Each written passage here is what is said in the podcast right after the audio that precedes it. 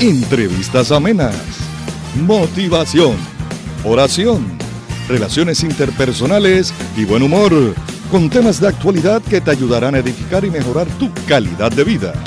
Esto y mucho más en tu programa, de todo un poco.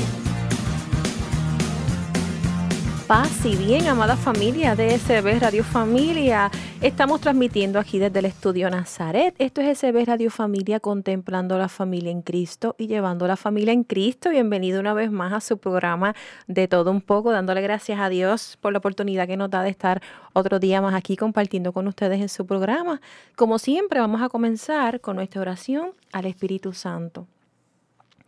Oh Espíritu Santo, amor del Padre y del Hijo, Inspírame siempre lo que debo pensar, lo que debo decir, cómo debo decirlo, lo que debo escribir, lo que debo callar, cómo debo actuar, lo que debo hacer para procurar tu gloria en bien de las almas y de mi propia santificación.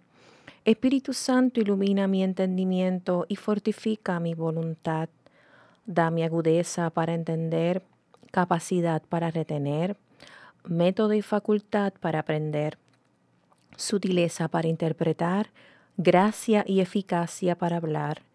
Dame acierto para empezar, dirección al progresar y perfección en el acabar. Amén. Pues hoy tenemos un programa muy interesante en estos tiempos, eh, ¿verdad? Tiempos festivos de Navidad vamos a estar hablando sobre honrando la vida de nuestros seres queridos, cómo honrar la vida de un ser querido, especialmente en esta fecha que pues mucha gente pues se pone triste, se pone nostálgica porque fulano no está, mamá, papá, algún hermano, hermano, algún familiar, pues no está y mucha gente pues tiene nostalgia, tristeza. Eh, y de nueva cuenta, pues tenemos a Ana Milagros de nuevo. ¿Cómo estás, Ana? Muy bien, honrada de estar aquí contigo. Qué bueno. En estos tiempos de Navidad, pues mucha gente se, se pone triste, se pone nostálgica porque pues, falta un ser querido de la familia y a veces pues la Navidad como la ven como agridulce, como que están contentos, pero extraño fulano, me hace falta, no es lo mismo sin esa persona. Eh, ¿cómo, ¿Cómo podemos trabajar con eso? Mira. Por ejemplo, ahora mismo estábamos hablando ahorita de esta situación que acaba de pasar reciente, de esta mamá que se quedó dormida y perdió a sus dos hijos, y solamente hay uno que todavía está grave y contra eso es un trauma bien fuerte. Esa familia, o sea, mira, en plena Navidad, o sea. Ay, sí. Es, bien, es bien duro. yo oí la noticia y a mí me dio, bueno, me, me, dio mucho dolor porque tenía tres trabajos, se quedó dormida. Bendito, o sea, es algo bien lamentable. Sí, esa familia en este momento están en carne viva. esa es la palabra que iba a decir, en carne viva. Realmente esa familia ahora mismo lo que necesita es mucho acompañamiento, mucho, mucho, mucho acompañamiento. Me molesta mucho la cuestión de las redes, la gente juzgando sin, sin saber, sin conocer el ahorro, la historia de, de esta persona, ¿verdad? Tres trabajos, no es Tres trabajos. Y, había doblado un turno de 12 horas. Sí, y que no es fácil cuando tú estás trabajando, cuidando ancianos. O sea, no es que el anciano se durmió y el cuidador se durmió. Ah, ah, ah, ah. Ese cuidador está ahí 24/7, velando si ese, ese enfermo se levanta, los medicamentos, si hay que cambiarlo. El cuidador no es fácil. El ser cuidador no es fácil y la realidad es que esa familia en este momento lo que necesita, ¿verdad? La parte espiritual, pero más allá de esa parte espiritual, ese acompañamiento sin juzgar es ese acompañamiento, que puedan permanecer ese tiempo acompañado, el tiempo mayor posible. Es el, eso, cualquier tanatólogo, cualquier especialista en duelo, lo que te va a decir es acompañar, porque en ese proceso de acompañamiento las personas van a necesitar hablar, y cuando necesitan hablar es hablar sin que alguien le esté señalando. O la gente en las redes, de verdad que los comentarios que han puesto no han sido muy agradables. No, y la realidad es que tenemos, tenemos, que ponernos en el lugar de esa persona. Nadie conoce la historia de cada ser humano. Eh, sabrá Dios toda, todas las situaciones que haya, haya tenido. Esto, lo otro que te estaba mencionando, ese acompañamiento, mira, para dar un abrazo ese acompañamiento para pasar estas fechas festivas que es muy doloroso. O sea, no, esta Navidad para, o sea, fíjate, por más que no va, no, va a ser bien difícil. Sí, no, y la realidad es, es lo que es el acompañamiento, el estar en silencio, el estar ahí para ellos. No hay ni que hablar, solamente acompañar. Estoy aquí para ti. Un abrazo, una palabra de aliento. Pero a veces lo que sucede es cuando hablamos de palabras de aliento, a veces cuando decimos algo, metemos la pata hasta home de tal forma que tú no sabes si hiciste más daño o hiciste consuelo. Por eso los especialistas en tanatología... Es como cuando te preguntan una situación así, ¿cómo te sientes? Es algo absurdo. Bendito, pues, ¿cómo me voy a sentir? Sí, por eso es que los... Mejor es no decir nada. Claro, por eso es que los especialistas en tanatología te van a decir acompañar. A esas personas necesitan dos ojos, dos orejas. Un abrazo. Un abrazo, silencio alguien que les pueda escuchar cómo ellos se están sintiendo. Que si quieren contar la historia mil veces, que la cuenten mil veces, porque esa herida que también es importante, hay que sacarse eso. Definitivo. No se puede guardar eso. Sí, que no es este momento no es tiempo para pasar juicio sobre esa familia ni nada por el estilo. Al contrario, es aquí estoy para ti, un abrazo, una comida, algo, estar. Simplemente estar y acompañar a esa familia en pleno duelo. Es todo. Eso es lo, más recomendable en este momento. Ustedes que nos están escuchando, aunque no conozcamos a esas personas, porque eh, aunque no, ellos, el, un compañero de nuestro coro, Alberto, pues él era maestro de uno de los niños y obviamente pues la escuela está muy afectada, también afectado.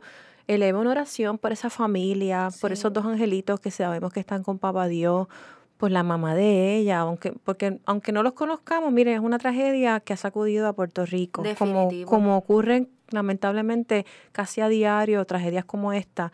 Eh, que lo habíamos hablado en un programa pasado, el de salud mental, por eso, o sea, esa es la importancia de la salud mental para que, para, para podernos enfrentar eh, a este tipo de situaciones, ponga en su oración diaria, en algún momentito que usted tenga, ponga esta familia, porque la Navidad para esta familia bendito, eso no hay Navidad. No. Porque en este momento tan difícil, olvídate. Es, bien difícil. Sí, no, y hablando de pues, el no juzgar. Eh, yo he visto tantas no, cosas. No, yo vi comentarios que yo decía, pero como la gente se pone por, que irresponsable, que, pero, yo dije, mira, en este momento tus palabras realmente construyen o destruyen. ¿Qué hubiera sido tú, ahora viendo bien? O sea, me da hasta a veces más coraje con esta normal. Y ustedes me disculpan los radioyentes que dijo que con siete algo se podía vivir en nuestra isla. Eh, yo quisiera preguntarle a él directamente si él puede. Exacto. Eh, yo, yo quisiera, ¿verdad? Que él estuviera... Hay muchas personas pasando diversas necesidades y que no lo dicen. Y que no, o sea, y no conocemos la historia de esta persona son tres niños. Con 7.25 tú no puedes tener tres hijos ni un hogar. Imposible. Por eso esa mujer tenía tres trabajos. Exacto. Es importante no, levantar juicio. Y si no tienes nada que, positivo que decir, ni una oración siquiera que elevar por esta persona, por esta familia, no digas nada. No digas nada. No utilices las redes para hacer leña del árbol caído, porque no nos corresponde a nosotros. Como dicen por ahí, calladitos te ves más bonito. Calladitos nos vemos más bonitos. Es momento de la empatía, es momento de la misericordia, es momento de decir, aquí estoy para ti. Es momento de hacer silencio, es momento de acompañamiento. No podemos juzgar. Yo creo que cuando, como estábamos hablando en un programa anterior, las redes sociales pueden hacer bien, pero también pueden hacer mal. No podemos saber eh, juzgarla de mala madre, juzgarla de irresponsable, porque no sabemos. Si esa mujer había doblado turno, esa mujer iba a llevar a sus niños a, que los cuidaran. Mira, se quedó dormida, o sea, se quedó dormida por el cansancio extremo de tener tres trabajos, de estar trabajando 12 horas. El cuerpo, o sea, el cuerpo te pasa factura, el cuerpo llega un momento en que, en, o sea, ya no, no fue, no fue intencional, se quedó dormida. Eso te puede pasar a cualquiera. Eso te puede pasar a ti. Y no sabes el trasfondo histórico de esa familia, qué apoyos ella tenía, que, o sea, no, no conocemos. Si fuera a ti, ¿qué te gustaría que estuviera pasando en este momento? Que te estuvieran juzgando. O que mira, aquí hay una mano, un abrazo, una palabra de aliento de nada, de nada vale la pena juzgar porque por más que hablemos, ya esa ya, ya, ya, no, va, no van a regresar. Eso es así. Es un momento de acompañamiento, aunque no conozcamos esa familia, de orar por esa familia, porque en estos momentos necesitan oración, necesitan todas esas buenas vidas, esos buenos deseos, porque esa, esa abuela, esa familia, ese esposo, están ahora pasando momentos muy, duros, muy duros, muy duros, porque si perder una persona por enfermedad es doloroso, imagínense de una manera tan trágica y tan fuerte como fue esa muerte. Eso es así. Y es momento de orar y es momento de, de, pedirle a Dios que le dé fortaleza en este momento tan duro. Eso es así. ¿Cómo podemos honrar la memoria de un ser querido? Mira, hay diversas formas de honrar la, la, memoria de ese ser querido. Primero que todo, estamos hablando de un ser querido, ¿verdad?, que ha partido de, del plano físico, porque aquellos que somos creyentes creemos en una vida eterna, ¿verdad? Y nadie muere mientras viva en nuestro corazón. Eso yo lo aprendí tras la pérdida de un amigo. Y esas palabras calaron muy hondo en mi ser. ¿Y cómo tú puedes honrar esa memoria? Cuenta esos momentos bonitos. Me encantó. Ayer en mi programa tuve a María Tirado en entrevista y me encantó escucharla, cómo es que ellos en familia, cómo ella recordaba los momentos agradables de su papá de crianza. Ella perdió a su papá. Ella perdió a su papá de crianza. Entonces, cómo le sacaban carcajadas porque ella recordaba esos momentos alegres. Y esa forma de honrar a nuestros seres queridos. ¿Qué legado dejó esa persona en tu vida? Qué historia, qué nueva historia puedes contar, quizás las travesuras de esa persona, esos momentos más felices que vivieron juntos, el hacer un álbum con fotos de momentos gratos que pasaste con esa persona. ¿Qué aprendizaje, qué lección te dio esa persona a ti? ¿Qué cosas bonitas compartiste con, esa, con ese ser querido? Esos son momentos para honrar la memoria de ese ser querido.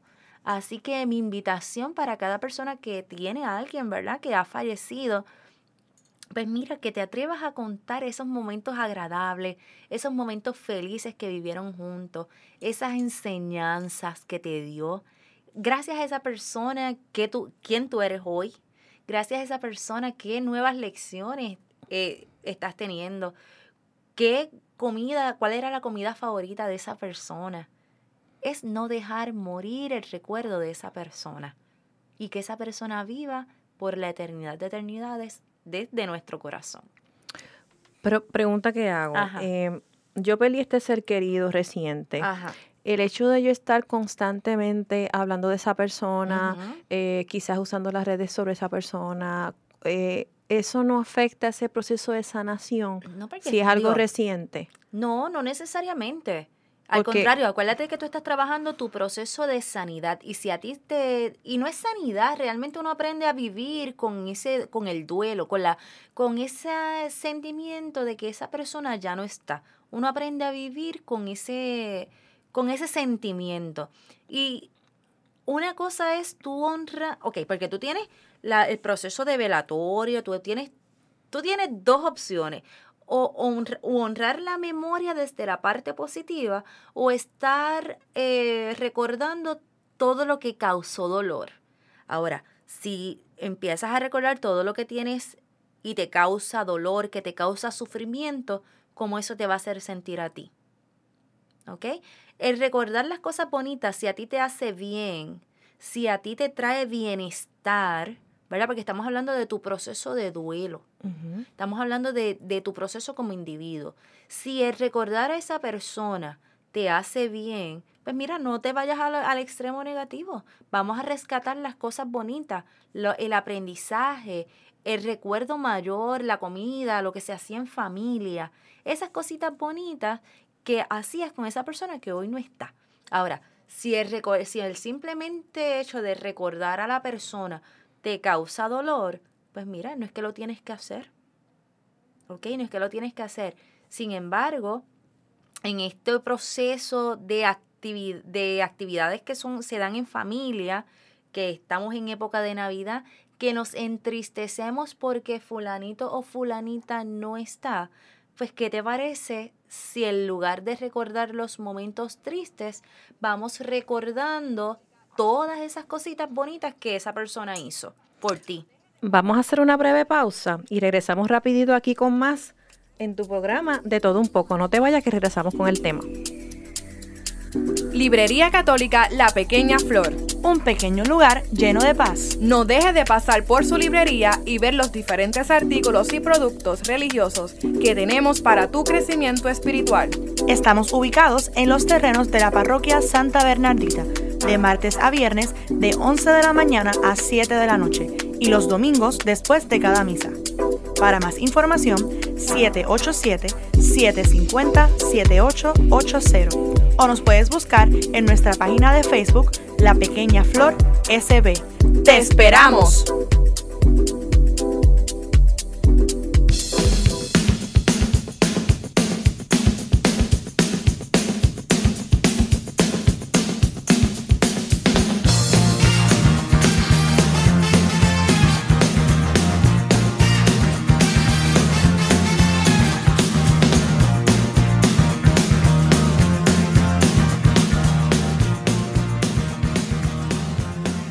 Seguimos aquí en tu programa de todo un poco. Amigo y amiga que nos escucha, mire, si le gustó el programa, le gustan los programas de la estación, no estamos a través de Spotify, estamos en SoundCloud, estamos en iTunes, en la aplicación de Google Play, usted baja ese Radio Familia y puede escuchar la estación. Eh, si le gustó algún programa de la estación, Usted lo que tiene que hacer es le da share, se lo envía a un amigo, un amigo, un familiar. Contra este programa me escuchó. Tenemos el programa de Soy Mujer, el programa de Por qué somos católicos, el programa de Hombres de Valor, Enseñanzas de Jesús para chicos y grandes, Cenando en Familia y una serie de programas que poco a poco se van a seguir incluyendo en la estación. Así que usted mire, dele share, envíe esos programas y hágase promotor de SB Radio Familia. Ana, te estaba preguntando porque tengo, tengo esta amiga que recientemente eh, perdió un familiar y ella constantemente está en las redes poniéndote extraño, me haces tanta falta, eh, eras mi luz, eras mi todo, no puedo estar sin ti y está todo el tiempo en las redes posteando eso. Entonces lo que lo estoy viendo como que obviamente pues obviamente es reciente, como que no ha sanado, entonces en vez de verlo como tú lo estás poniendo, lo veo lo está poniendo como con dolor. Y entonces yo entiendo que quizás esa parte pues no está haciendo a su favor. Sí, no, también va a depender el tiempo de la pérdida número uno. Va como seis meses. Que es bien reciente. Va a depender del, ok, va a depender del tiempo de la pérdida, va a depender de la relación con la persona. Eran bien close. Sí, va a depender, y el tiempo de duelo no hay un tiempo definido, no es como que a los seis meses voy a estar brincando y bailando y saltando. No hay un tiempo definido para el duelo. Sí es importante, la diferencia está, hay unas etapas de duelo y la diferencia es... ¿Puedes mencionarlas rapidito? Sí, está la negación, está ira o coraje, está la negociación, depresión y aceptación no corren de una forma lineal. No es en orden. No es en un orden. Hoy quizás puedes vivir todas las etapas en un día y mañana a lo mejor estás en la negación nuevamente. Que hay que ver, ¿verdad? En qué etapa del duelo ella se encuentra número uno, número, bueno, número uno, número dos, hay que ver el tiempo, la relación, todo eso influye. Y número, número, no sé ni por qué número voy, pero es sumamente importante poder visualizar ese significado de esa pérdida para ella. Y el tiempo va a, o sea, no hay un tiempo definido, como te mencioné ahorita, para el duelo. Pero hay por lo menos quizás un tiempo razonable, por ejemplo, no puede estar cinco años en un No, definitivo, definitivo. Ya a nivel, ¿verdad? Quizás tú digas, mira, ya por lo menos al año, ya uno tiene que por lo menos quizás pasar esa etapa de show o algo así, porque no, puede estar tres años, cuatro años con eso. En la negación, ¿verdad? Ahora mismo ella está en una etapa sumamente reciente, lo que se puede, lo que se puede considerar quizás una etapa de negación, una etapa de shock, ¿verdad? Así que hay que, hay que ver con ella en qué etapa o en qué fase ella se encuentra y lo otro es ver, si ella lo ha podido verbalizar, aunque lo está transmitiendo a través de las redes, ¿verdad? Todos los días, todos los días. Y lo veo, por eso es que te pregunto, porque lo veo, o sea, lo, porque lo pone con dolor, me hace falta, te extraño. Y yo entonces a veces no sé qué decirle porque yo digo, es, porque lo está, no lo está poniendo como honrando así, porque es como está con dolor todavía. Porque es que esto va va a tomar su tiempo. Eso es saludable hacer eso. ¿Tú eh, entiendes que eso es saludable? Todo va a depender de ella. Todo va a depender del significado que ya le esté dando esta pérdida. En el proceso de duelo, una cosa es el dolor, de ahí viene la palabra duelo, ¿verdad? dolor. Y una cosa es el sufrimiento. El dolor es inevitable. Y estos primeros meses, si era una persona que era como unicarne, pues, obviamente una va a depender de cómo esa persona también falleció, si es justo, si no es justo para la persona, el por qué. Porque esto es como, pues mira, estoy en una alfombra bien parada y de la noche a la mañana me quitaron la alfombra, estoy como que en el aire. Pues estoy procesando todavía ese duelo, no sé si esto es real, no sé si esto es, si esto realmente pasó, estamos en el por qué. Y una, como te mencioné ahorita, una cosa es el dolor normal del proceso de duelo y una cosa es elegir el sufrimiento. El dolor es inevitable, pero habitar en el sufrimiento ya es una decisión de cada uno. Hay que ver qué, qué tipo de apoyo ella está buscando, si ella está viviendo ese duelo de una forma saludable. Obviamente nosotros vamos a extrañar a nuestros seres queridos, vamos a, llorar, vamos a gritar y vamos a patalear. Eso es parte de. Eso es parte de y es necesario. Ahora bien, eh, hay que ver, ¿verdad?, qué tipo de ayuda, si, está, si es que está buscando una, algún tipo de ayuda o si está cerrada a, esa, a buscar ayuda. Pues hay, ¿verdad? No te puedo hablar desde una perspectiva de acá porque no, no estoy viendo a la persona, no conozco el trasfondo, pero sí, obviamente, está pidiendo ayuda a gritos está como necesito que me escuchen, me hace falta esta persona y es normal, es normal. Eh, un duelo, en ese, en caso como ese, ¿una persona lo puede trabajar solo o es necesario tener una ayuda? Mira, eso va a depender de cómo se sienta cada persona. La diferencia va, hay un área en las etapas que es la depresión, ¿verdad? Eh, hay una depresión que es clínica y hay una depresión que es normal dentro del proceso de duelo. Hay algo que estriba en tu autoestima. Y eso yo lo aprendí con mis mentores en tanatología. Y es si esa persona está dejando de comer, si esa persona ya no se baña, ya no comparte, vive aislado. Pues mira, es una bandera que hay que, que levantar, ¿verdad? Y ver si está en la disposición de la búsqueda de ayuda. Cuando esta persona, por ejemplo, esto que tú me estás diciendo, ya tú ves que ya pasó un año y la persona sigue ahí, mira, es más, ya tú tienes la, bandera levantada. Pregúntale qué tú estás haciendo para manejar tu duelo. ¿Ok? Y si no hay ningún tipo de ayuda, pues mira, están los especialistas en procesos de duelo, que son los tanatólogos, pues poder referirlos a, algún tanatólogo. Para, para propósitos de las personas que no saben lo que es, que es un tanatólogo? El tanatólogo es el que se especializa en todo lo relacionado a procesos de pérdidas. Por eso muchas personas dicen, no, yo fui a tal psicólogo, pero no me ayudó. Fui a tal profesional, pero no encontré la ayuda. No, la ayuda viene primero de ti. Y obviamente tienes que buscar una persona que esté especializada en ese tema porque no todo profesional de ayuda te va a ayudar en un proceso de duelo si no está capacitado para trabajar con, el, con lo que es el duelo. Así que en ese ¿Es una rama de la medicina? Es, no está considerado dentro de la rama de la medicina. Eh, sí hay unas certificaciones que se están haciendo dentro del proceso que es para trabajar con O sea que para ser tanatólogo hay que estudiar Tienes que estudiarlo, correcto, definitivo. Tienes que estudiarlo porque tiene, ¿verdad? Sí está relacionado más a la ciencia, más que a la medicina, porque trabajas con lo que es tu mente, lo que son tus emociones y lo que son tus acciones. Pero es para poder ayudar a cada persona que enfrenta cualquier tipo de pérdida de una forma saludable. Así que... ¿En Puerto Rico hay muchos o no? Pues mira, es algo que está comenzando. Sí, ¿verdad? Hay una página que se llama Tanatólogos de Puerto Rico. A través de esa página tú puedes, si hay alguna situación que haya que trabajar, se canaliza a través de ello. Acá en Puerto Rico, pues mis mentores son Mirna, Mirna Díaz y, digo, Mirna Robles y Herminio Díaz. Yo estoy ahora certificándome con ISTEPA, con la Iglesia Católica, ¿verdad? Ok. Así que, y lo que estamos dan, eh, conociendo, ¿verdad? Más sobre lo que es el proceso de acompañamiento y las diversas teorías para poder, para poder apoyar a cualquier tipo de persona que esté enfrentando un proceso de pérdida. Cualquier tipo de pérdida. Porque las pérdidas no son solamente muertes. Eh, pérdida de trabajo, pérdidas económicas, pérdidas en todos los sentidos, pérdidas relacionales.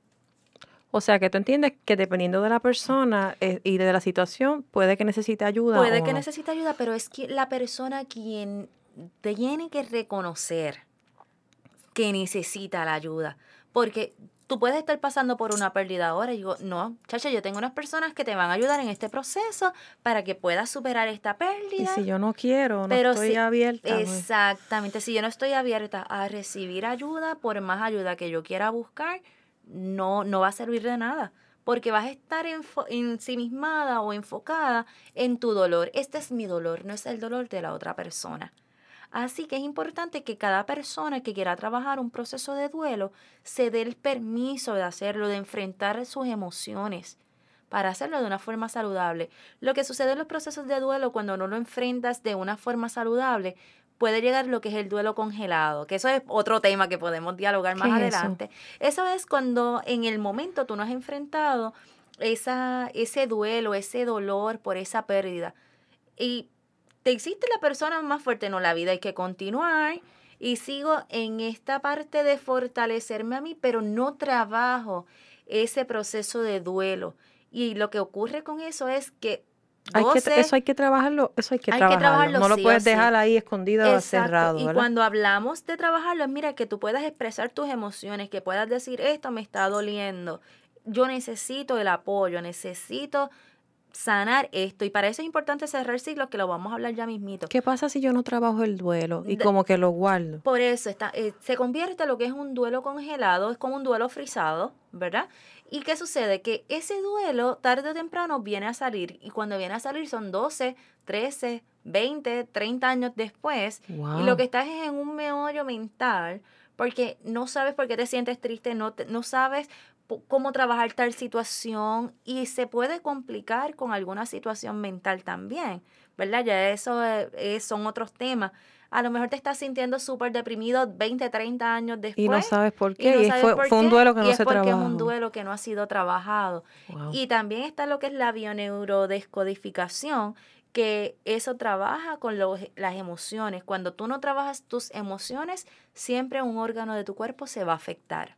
Cuando tú no lloras, un órgano tuyo va a hacerlo por ti. De verdad. Correcto. Cuando tú ves personas que están afectadas del estómago, personas con cáncer de mama, personas con situaciones en el hígado, tú vas a buscar muchos asuntos inconclusos no resueltos.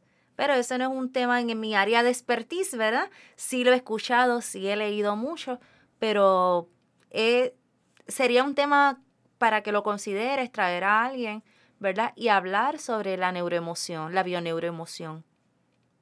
Es sumamente interesante. Y a veces estamos enfermos, tenemos dolores de cabeza, nos sale un cáncer por acá, el hígado está graso, el estómago tenemos úlceras, pero ¿por qué nos están saliendo esto? Hay resentimientos con mamá, hay resentimientos con esposo, hay coraje guardado, quizás la persona que murió hace 20 años jamás la perdoné, ¿verdad? Y todo eso se va reflejando en todo lo que son, es nuestro organismo. O sea que todas esas emociones se reflejan en la parte física. Correcto. Que a veces uno tiene algo y no sabe, pero ¿y por qué? ¿Pero qué, qué pasó aquí? Y puede ser una emoción que no está trabajada. Correcto. Eso es así. Y para continuar en el tema, porque ese es otro tema que después... que esto es tan interesante. Es sumamente de ahí siguen saliendo subtemas. Sí, dentro de lo que son los procesos de duelo, y por ejemplo, en el caso de esta persona, es importante cerrar ciclos. ¿Y cómo se cierra un ciclo, Yaneli? Mira, a lo mejor con esta persona ella pues sigue aferrada a esa pérdida, pero es que se quedaron asuntos inconclusos. No le dije a lo mejor cuánto lo amaba.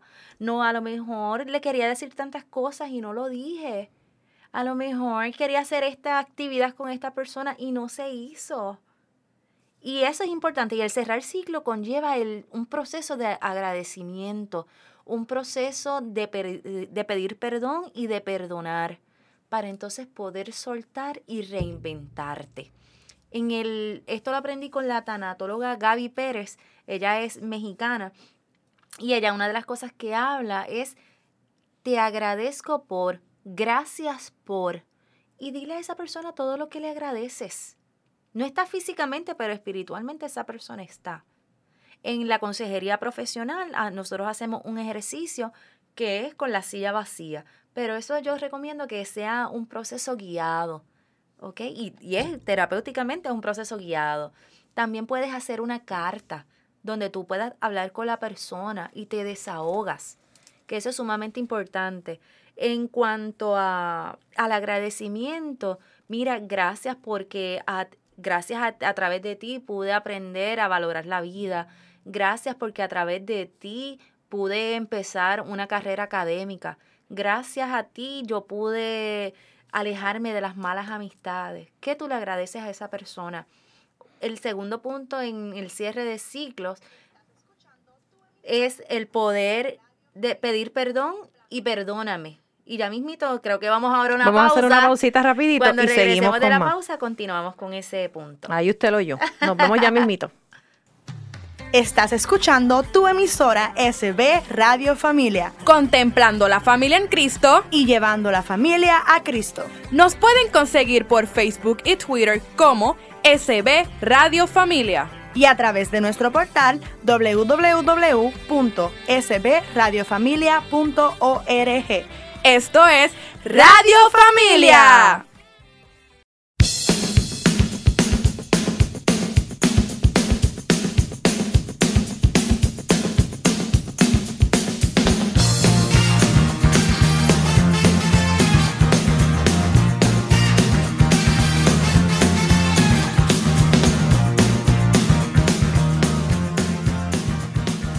Seguimos aquí con más en tu programa de todo un poco en el tema honrando la memoria de nuestros seres queridos, amigos y amigas que nos escucha.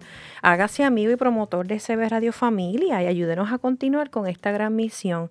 Con su donativo podemos seguir ofreciendo programación sana, amena, edificante y de calidad para toda la familia. ¿Cómo donar? Bien sencillito. Usted en la aplicación de ATH Móvil envía su donativo al 787 363-8202 y en la información de envío pone que es para SB Radio Familia. También si nos visita aquí a la parroquia Santa Bernardita, nos puede visitar a la, la librería La Pequeña Flor y hace su donativo a la librería, puede ser por cheque o efectivo. Ahí está César y su equipo, que de hecho tiene muchas cosas hermosas en la librería. Usted entra ahí, eso es un remanso de paz, tienen desde CD, libros, imágenes, regalitos, o sea, hay una infinidad de cosas que usted puede regalar, ya sea para Navidad, para un cumpleaños, para, para un amigo, una amiga, o sea, tienen cosas muy, muy, muy hermosas, así que dése la oportunidad y pase por nuestra librería y allí César y su equipo lo atienden con mucho cariño y mucho amor. Ana, me, llam- me llamó la atención, mencionaste lo de la silla vacía, ¿cómo es ese? ¿Cómo es ese? Pues mira, esa es una terapia que se utiliza en el área tanto de la consejería como la psicología, ¿verdad? Para ayudar a trabajar con las emociones de las personas y queda- quedarnos con ese sentimiento, ¿verdad? Y poderlo trabajar de una forma efectiva. En la silla vacía se trae a esa persona que ya no está. ¿verdad? Y se, tú le dices a esa persona todo lo que tú quieras decirle, hasta el mal que se va, a se va a volver a morir. Porque a veces nos quedamos con coraje, a veces pensamos que la persona se fue y ya yo me quedé acá.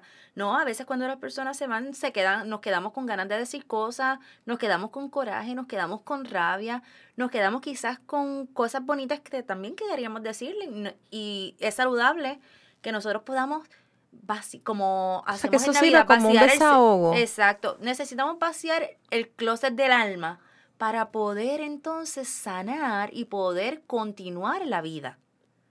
¿Ok? Ese es uno de los ejercicios que se hace ya desde más profesional, desde la consejería y la, la psicología. ¿Ok? y el, y el de la carta, me diste uno de una eh, carta. también el de la carta. A mí me gusta utilizar mucho la carta porque cuando tú escribes tiene un, eh, déjame buscar la palabra en mi mente, tiene un efecto a nivel mental y a nivel espiritual que te estás liberando de todo lo que a ti te ata como ser humano, de todo lo que a ti te duele, de todo lo que a ti te sigue cargando. Y cuando tú escribes, tú sueltas. Y cuando tú sueltas, tú sanas. Y cuando tú sanas, puedes reinventarte, puedes continuar la vida con esperanza. O sea, que es como yo escribiendo una carta a esa persona que no a está. esa persona que no está exactamente. Y después, ¿qué, qué hago con la carta después? ¿La guardo? Bueno, eso a nivel de terapia todo va a depender, ¿verdad?, de la situación de la persona. A mí me gusta quemarla. Ok. A mí todo depende, ¿verdad? Si es algo muy doloroso, pues yo prefiero quemarla. Si son cosas bonitas, pues que la persona la pueda conservar. Pero el- el- es importante que la persona lo pueda verbalizar también. Así que yo voy trabajando eso dependiendo de la situación a la que me estoy enfrentando con mi cliente. Ok. Entonces, ¿por qué es importante honrar la memoria de un ser querido? Espérate, vamos a eso. An- Antes de, antes de la pausa estábamos hablando del, de, lo, de cerrar el ciclo. Oh, sí, tienes toda la Sí, razón. Y eh, el primer punto que habíamos hablado fue el de agradecer. El segundo pun- punto es el de pe- perdonar y pedir perdón. A veces pensamos que el perdón viene de una sola vía. El per- cuando tú perdonas, lo haces por ti. Claro que sí. Pero cuando estamos hablando de una persona que ha fallecido, ¿verdad? A veces, por ejemplo, con mi mamá yo tuve mucho coraje porque ella no se cuidó la salud. Pues yo qué hice, pues mira, yo te perdono por no haber cuidado tu salud, porque al no cuidar tu salud, tu salud se afectó y por eso te dio una cardiopatía isquémica. Así que yo la perdoné por eso. Pero, ¿por, ¿por, qué? Ajá. ¿Por qué hay que cerrar esos ciclos? ¿Por qué es la necesidad? ¿Por qué la necesidad de cerrar ciclos? Porque en la medida que tú dejas ciclos abiertos, no puedes continuar porque tu pensamiento dónde va a estar en todo lo que pasó.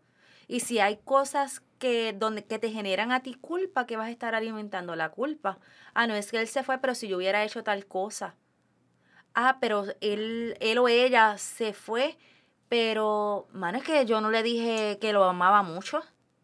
Y seguimos mirando hacia atrás y no podemos ver con esperanza una nueva vida, un nuevo empezar. Y seguimos estancados y cuando nos estancamos en los procesos de duelo, entonces que la vida se va complicando un poquito, porque seguimos en el si yo hubiera, si hubiera pasado tal esto, yo hubiera hecho tal cosa, y la realidad es que ya no podemos hacer nada porque ya físicamente la persona no está. Entonces tú vas a seguir eh, guardando esos sentimientos que tú tenías con esa persona o vas a seguir cargando el coraje que tenías con esa persona o vas a seguir cargando con lo que quizás quisiste decirle y no le dijiste. Pues mira, hay que cerrarlo para que sepas que eso, mira, ya terminó por ahora. Ya tu vida tiene que continuar después de esa pérdida. Y estaba citándote a la eh, especialista en tanatología, Gaby Pérez, que cuando ¿verdad? perdemos a alguien, es importante ese cierre de ciclo desde el agradecimiento, del perdóname por, porque a veces nosotros hacemos cosas y si la persona se va de cantazo es como que... Cuando dices agradecer, agradecer porque esa persona estuvo en mi vida. Porque estuvo en tu vida, qué cosas te agrade, qué cosas tú aprendiste a través de esa persona, qué lecciones esa persona te enseñó, qué cosas esa persona hizo por ti. ¿Verdad? Gracias a esa persona, quizás hoy tú sabes cocinar, gracias a esa persona quizás fue la, la, persona que te motivó para continuar en la vida, quizás esa persona fue la que te salvó a ti de un peligro. Y entonces el sentido del perdón es sumamente importante porque cuando perdonamos nos liberamos. Entonces te perdono por, estás liberando esa alma. Y te, y te perdono por, me estoy, y perdóname por, me estoy liberando yo de algún sentimiento o alguna carga. ¿Y qué sucede? Que cuando te das permiso a estas dos cosas, estás permitiéndote a ti soltar para sanar y, y reestructurar. No es reestructurar, la palabra real es comenzar una nueva vida sin ese ser querido que no está físicamente. Pero no estoy dejando cosas atrás para seguir poniendo parchos y continuar la vida como si esto no hubiera pasado y como si esto no me doliera porque sigues caminando y arrastrando en la vida cosas que ya mm, realmente no tienen un valor de, o, o de mayor peso, vamos a ponerlo así. ¿Qué pasa cuando es una muerte trágica y yo no me pude despedir de esa persona amada, ese ser querido? Fue de momento, no estaba enfermo, no pasó nada, pasó algo trágico y, y no, no lo pude ver, no le pude decir adiós, no le pude decir que lo amaba. ¿Cómo, ¿Cómo trabajo eso? Con mayor razón es importante, ya, ya sea la carta o la silla o la silla vacía, una de las estrategias, pero es importante hacerlo acompañado de un profesional. No solo. No solo. Y es Porque puede estar en una crisis. Definitivo. Por eso es importante que todo lo que te, te sometas sea evaluado por un profesional de la conducta humana, ya sea un tana o un especialista en el área de la tanatología que son los especialistas que están capacitados para trabajar procesos de duelo. En casos de una persona que falleció trágicamente, pues se trabaja ya sea la silla vacía, ya sea la carta, o simplemente que la persona pueda verbalizar todo lo que se, todo lo que quiso decir y no pudo decir. Yo puedo, o sea, cualquier persona puede contactar a un tanatólogo para definitivo, si puede. O sea, yo, yo puedo llamar y sacar una cita y X y Y. Sí, definitivo. Lo importante es que sea un tanatólogo certificado. Exacto, si no es cualquier persona no es que, diga. Cogí un, un cursito de una semana y ya yo soy tanatólogo.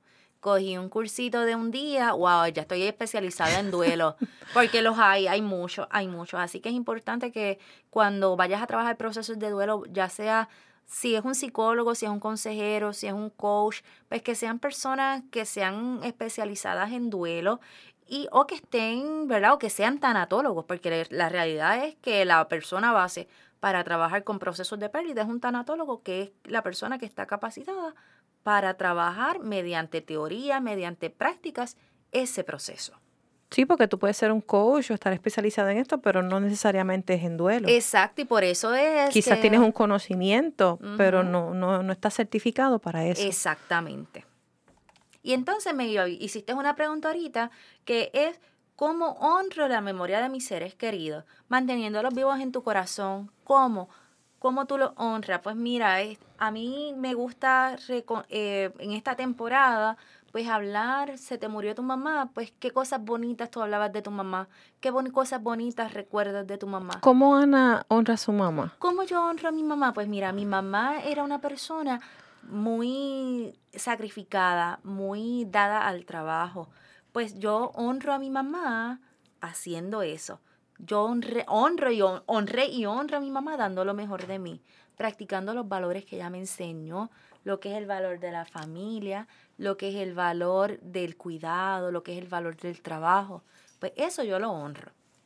Esa es la forma de yo honrarla. Y cuando yo la quiero recordar, pues busco recordar los momentos bonitos, los momentos agradables. Esos momentos donde pues ella se sacrificaba todo por nosotros. Pues chévere, eso es algo que yo, mira, capto. Mencionaste algo ahorita que me llamó la atención. Dijiste que yo perdoné a mi mamá. Ajá. Eso fue, eso, eso fue, eso es parte de cerrar el ciclo. Cuando dices que la perdonaste porque ya no se cuidó. Sí, realmente, mira, mi mamá murió de una cardiopatía isquémica. Eso fue de momento, o sea, no lo ¿Qué es eso para los que no saben? Pues mira, yo ni me di a la tarea de buscarlo porque tenía, tenía tanta, tanto coraje con eso. Pero realmente es cuando te falta el oxígeno desde tu corazón hasta hacia tu cerebro. ¿Hace cuánto de eso? Hace ya 12 años. Ahora en este año y medio, a mí me tomó 12 años empezar a hablar de esto. Digo, 11 años porque apenas el año pasado fue que yo empecé con lo de mi programa Transformando tu pérdida en oportunidad. Y es que me ha... ¿Que lo podemos escuchar? Todos los viernes eh, a través de la página de Facebook, Ana Milagros Mental Health and Neurocoaching, o lo puedes buscar a través de arroba eleva tu ancla a las 6 de la tarde. Todos los viernes. Todos los viernes. Y es cuando surge este proyecto que yo empiezo a trabajar con mi pérdida. Yo, yo perdí a mi mamá y yo perdí a mi papá. Pero mi papá a mí no me dolió tanto, porque yo tuve un año de preparación y sabía que eso iba a pasar. Pero a mi mamá no, mi mamá eso fue en cuestión de horas. ¿ok? Sí, que no es lo mismo. Exacto. Y pues a mí me dio coraje porque ella sabía que tenía una condición de salud y no se la atendió, número uno, y tampoco pidió la ayuda.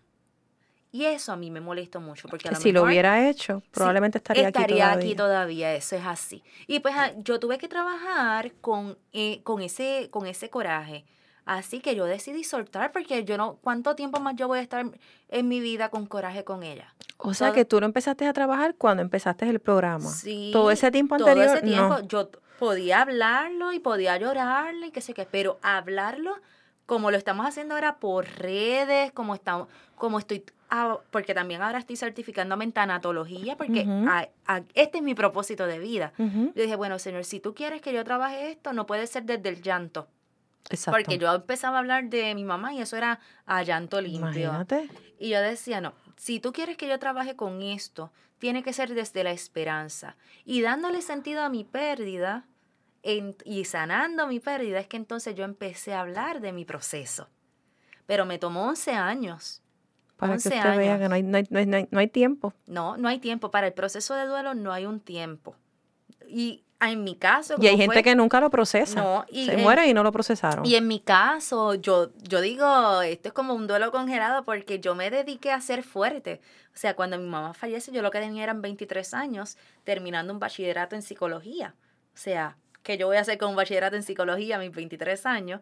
Pues entonces yo dije, no, yo tengo que retomar estudios graduados y ahí es donde yo empiezo a hacer mi maestría en consejería en salud mental, ¿ok? Pero yo vivía, viví un tiempo en casa de mi tía, conseguí trabajo como asistente de maestra en condado y, y empecé a estudiar primero en Caguas. Y dije, no, no, no, no, no, no. Y entonces tuve que, que reinventarme y terminé mi maestría en Guaynabo, en University of Phoenix. Y vamos a hacer una pausa y cuando regresemos Ana nos va a seguir terminando de contar lo que estábamos hablando ahora. Exacto. No te vayas, regresamos rapidito. Capilla de Adoración Perpetua San Miguel Arcángel, en los terrenos de la parroquia Santa Bernardita. El Santo Evangelio de Mateo 28:20 nos dice, Por mi parte, yo estaré con ustedes todos los días hasta el fin del mundo. Aquí, en esta capilla, podemos estar con Cristo sacramentado expuesto 24 horas los 7 días de la semana.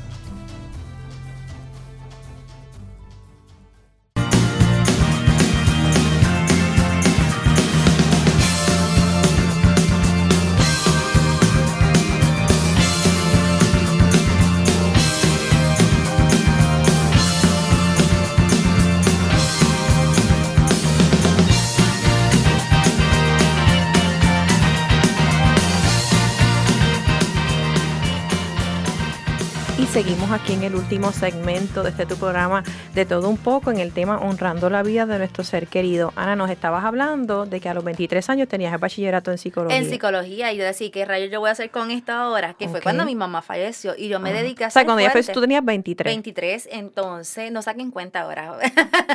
entonces, broma. Entonces, Ella no tiene miedo de decirle edad. no, yo no tengo miedo, son 35. Ahí está. entonces, pues a mí, yo dije, yo me dediqué a ser una persona fuerte, a dedicarme a estudiar, a conseguir trabajo, a salir hacia adelante. Pero a trabajar el proceso de duelo, el año pasado, del año pasado para acá, dije, no, este es mi momento, si yo quiero trabajar pérdida, yo tengo que trabajar esto. Y, eh, o sea, a, través del curso ¿Y de ¿Cómo tuviste esos 11 años? ¿Cómo, ¿Cómo no, no, no, te repercutió eso? No, no, a mí, bueno, a mí... La o tú lo bloqueaste y lo Yo como que lo bloqueé, pero cada vez que hablaban de pérdida, yo empezaba a llorar. O sea, que te afectaba. Pues claro, yo, yo parecía un valle de lágrimas. la, es la realidad, cada vez que tocaban algún tema sensible, ah, yo pensaba en mi mamá y sí, terminaba siempre llorando. Decía, no, Ana Milagro, es que esto no es saludable. Y dentro de ti tú sabías que tenías que bregar con eso. Sí, definitivo, porque eso era lo que estaba afectando todo. Porque la realidad es que me tocaban el tema de mi mamá y yo empezaba a llorar. Y yo el año pasado fue que dije, no, yo tomé el toro por los cuernos, como dicen está bueno ya. ya está bueno de tanto llanto. Así que yo digo, es cuando me confrontan cuál es tu nicho para trabajar, ya tú eres consejera profesional, ya tú tienes tu certificación en coaching y programación neurolingüística, ¿cuál es tu nicho para trabajar? Y, yo bien, bien yo, yo soy muy buena en todo, sí, pero es que tú no puedes eh, abarcarlo todo. Claro. Y ahí es donde me yo digo, para salir del paso, digo, pues voy a trabajar con la soledad en los jóvenes. Y la cuestión es que el tema de la soledad en los jóvenes a mí no me fluía nada. Y tengo esta otra amiga, me dice, te veo frustrada, ¿qué te ocurre? Digo, es que me confrontaron con mi realidad y yo no sé ni qué rayo yo voy a hacer con todo esto. Vente, siéntate, vamos a trabajar con tu propósito de vida. Y me dice, pero tú no ves que todo lo que te rodea son pérdidas. Y yo, pero es que yo no quiero trabajar ese tema, no me interesa. Imagínate, te están puyando donde te duele. Dice, pero es que a través de eso es que tú vas a ser canal de bendición. A través de eso es que tú vas a tocar vida. Digo, pues entonces, digo, Señor, si tú quieres realmente que yo trabaje con esto, te toca a ti darme el tema. Y a las 3 de la mañana, hora usual, es que empiezan todas las palabras hasta que surge transformando tu pérdida en oportunidad. Y ahí yo me comprometí conmigo a trabajar conmigo misma y enfrentar todo lo que viniera desde la esperanza. Y desde ahí es que surge mi programa Transformando tu pérdida en oportunidad. Así que yo decidí honrar la memoria de mi mamá siendo una mejor persona cada día. O sea, que primero antes de tú ayudar a otros y trabajar con otros, primero trabajaste contigo. Claro, y esto es un proceso continuo. Esto no es como que de la noche a la mañana. No es que, ay, me curé ya. No, es que en medio del proceso que yo decidí enfrentar y trabajar, yo he ido también sanando.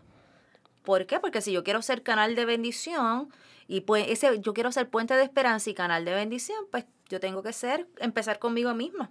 No, como dicen, uno no puede dar lo que no tiene. Exactamente, y pues por eso empecé la certificación en tanatología para ir trabajando conmigo número uno y número dos, seguir teniendo herramientas de valor para ir ayudando a personas que están enfrentando procesos de pérdidas. Y me han llegado muchos casos de pérdida de madres con pérdidas de hijos. Y pues lo que busco es eso, ser canal de bendición y ese puente de esperanza para transformar la vida de cada persona que así lo desee. ¿Y entiendes que has visto un cambio en ti en ese año que has trabajado? o sea, que has, que, has que, has, sanado. Definitivo. Ahora yo puedo hablar de esto, puedo hablar de mi experiencia, puedo ser de testimonio, ¿verdad? Y puedo hablar en arroz y habichuela. No es ya no sientes ese dolor, ya no sientes esa...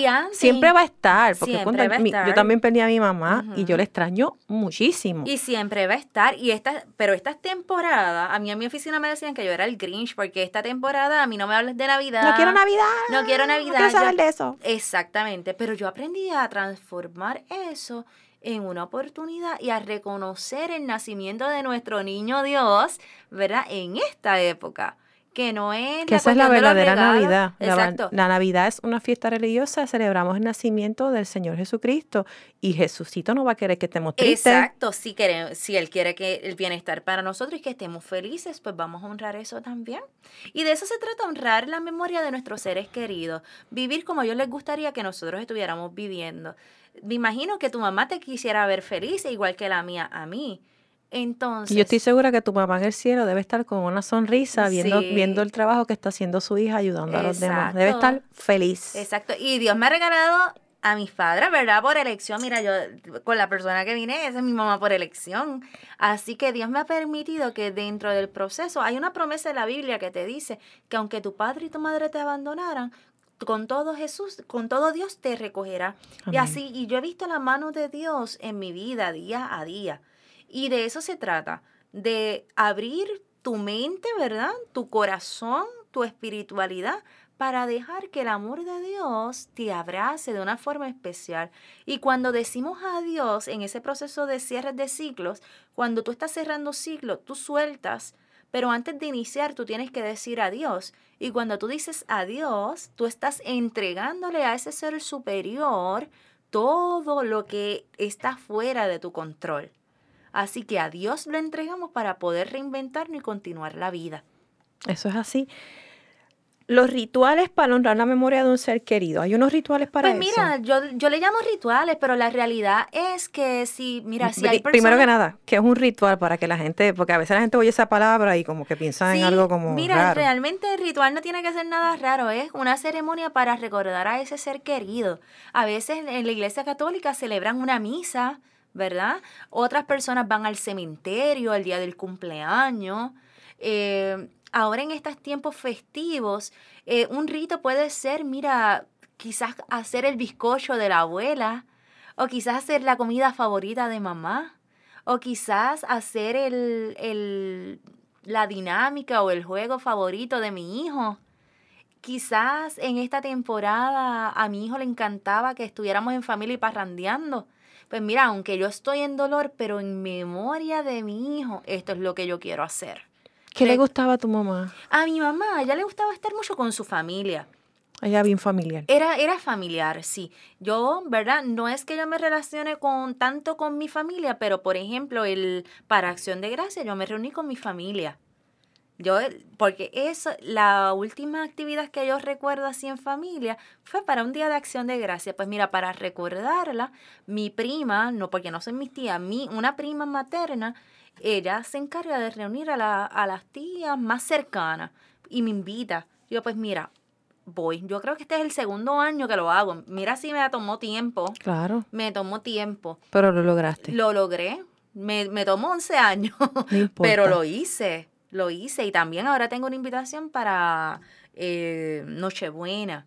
Pues mira, esos son los caminos que conduce, porque a mi mamá le, le hubiera gustado estar en familia, compartir en familia, porque eso era lo que hacíamos.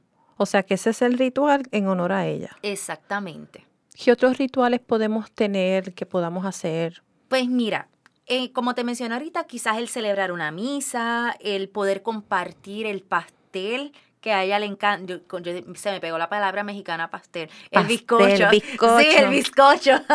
el bizcocho que a lo mejor se comía en familia, el postre favorito de ese, de ese ser querido. A veces tiene un plato especial que ella hacía que era bien rico. Exactamente. El, el cantar en familia, es buscar eso que más le apasionaba a esa persona y en honor a esa persona hacerlo.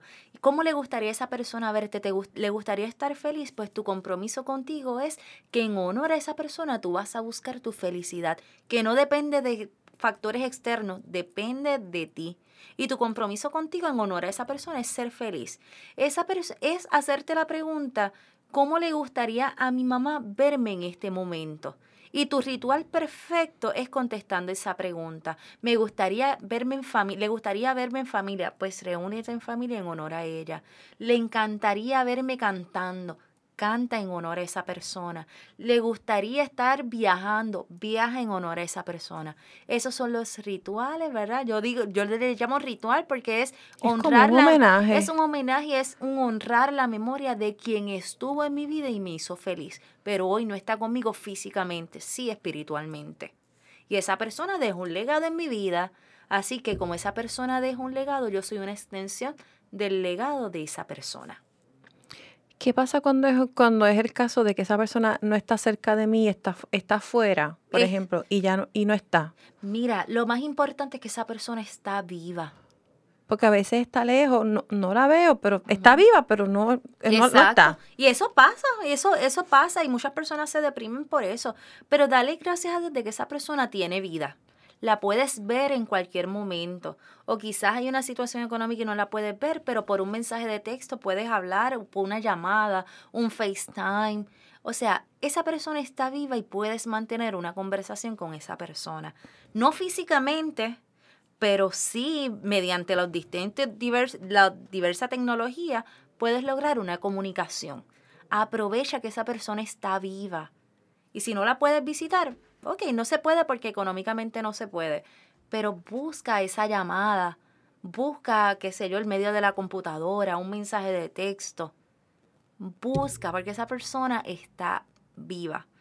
Y en algún momento, tarde o temprano, se van a volver a ver. Y si no sé dónde está esa persona y sé que está viva, pero no sé dónde está. Si no sabes dónde está esa persona, ¿qué te gustaría a ti hacer? ¿Qué te gustaría eh, quizás puedas hacerle la carta. Y aunque esa persona no la vaya a leer nunca, pero tú estás expresando tus emociones. Eh, ¿Qué cosas le gustaba a esa persona? ¿Cómo te gustaría recordarla? Porque también es importante, eh, ya hay situaciones como esas, que amamos personas y no sabemos ni dónde están, que están súper lejos. Pues mira, hay personas que cortan de raíz.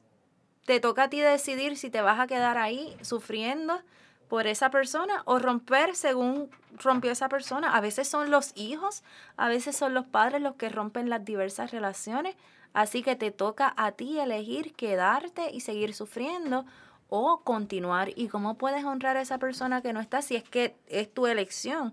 Pues mira qué cosas le gustaba a esa persona mientras estuvo contigo. Le gustaba comer carne frita, como, ¿qué es lo que tú tienes antoja? Ay, yo quiero carne frita con mofongo. carne frita con mofongo, pues mira, haz en honor a esa persona esa carne frita y ese mofongo y cómetelo. Eso es lo más importante, que tú busques la forma de, de honrar la vida, la memoria de esa persona, esté viva y distante o esté fallecida. Eso es lo más importante. Esa persona que está o, ya no está físicamente o está físicamente lejos, como uno quiere que esa persona nos vea. Y, especialmente cuando es un ser querido que ya no está, esta, esa persona va a querer vernos felices, no tristes y amargados. Exactamente. Donde quiera que esté. Ana, te damos las gracias por estar aquí con nosotros. Gracias a ti por la oportunidad. Vamos a cerrar con una oración. Dice así, hoy Señor, intercambio mis preocupaciones por tu fortaleza mis debilidades por tus soluciones, mis cargas por tu libertad, mis frustraciones por tu paz, mi confusión por tu calma, mis esperanzas por tus promesas, mis aflicciones por tu bálsamo de consuelo, mis preguntas por tus respuestas, mi duda por tu afirmación, lo temporal por lo eterno, lo imposible por lo posible. A ti, mi Dios, te entrego mi voluntad. Te amo, mi Señor. Amén. Les damos gracias por su sintonía. Seguimos en contacto aquí en ese de Familia. Que la presencia de nuestro Señor Jesucristo siempre esté en sus corazones. Gracias por su sintonía y nos vemos pronto. Bye bye.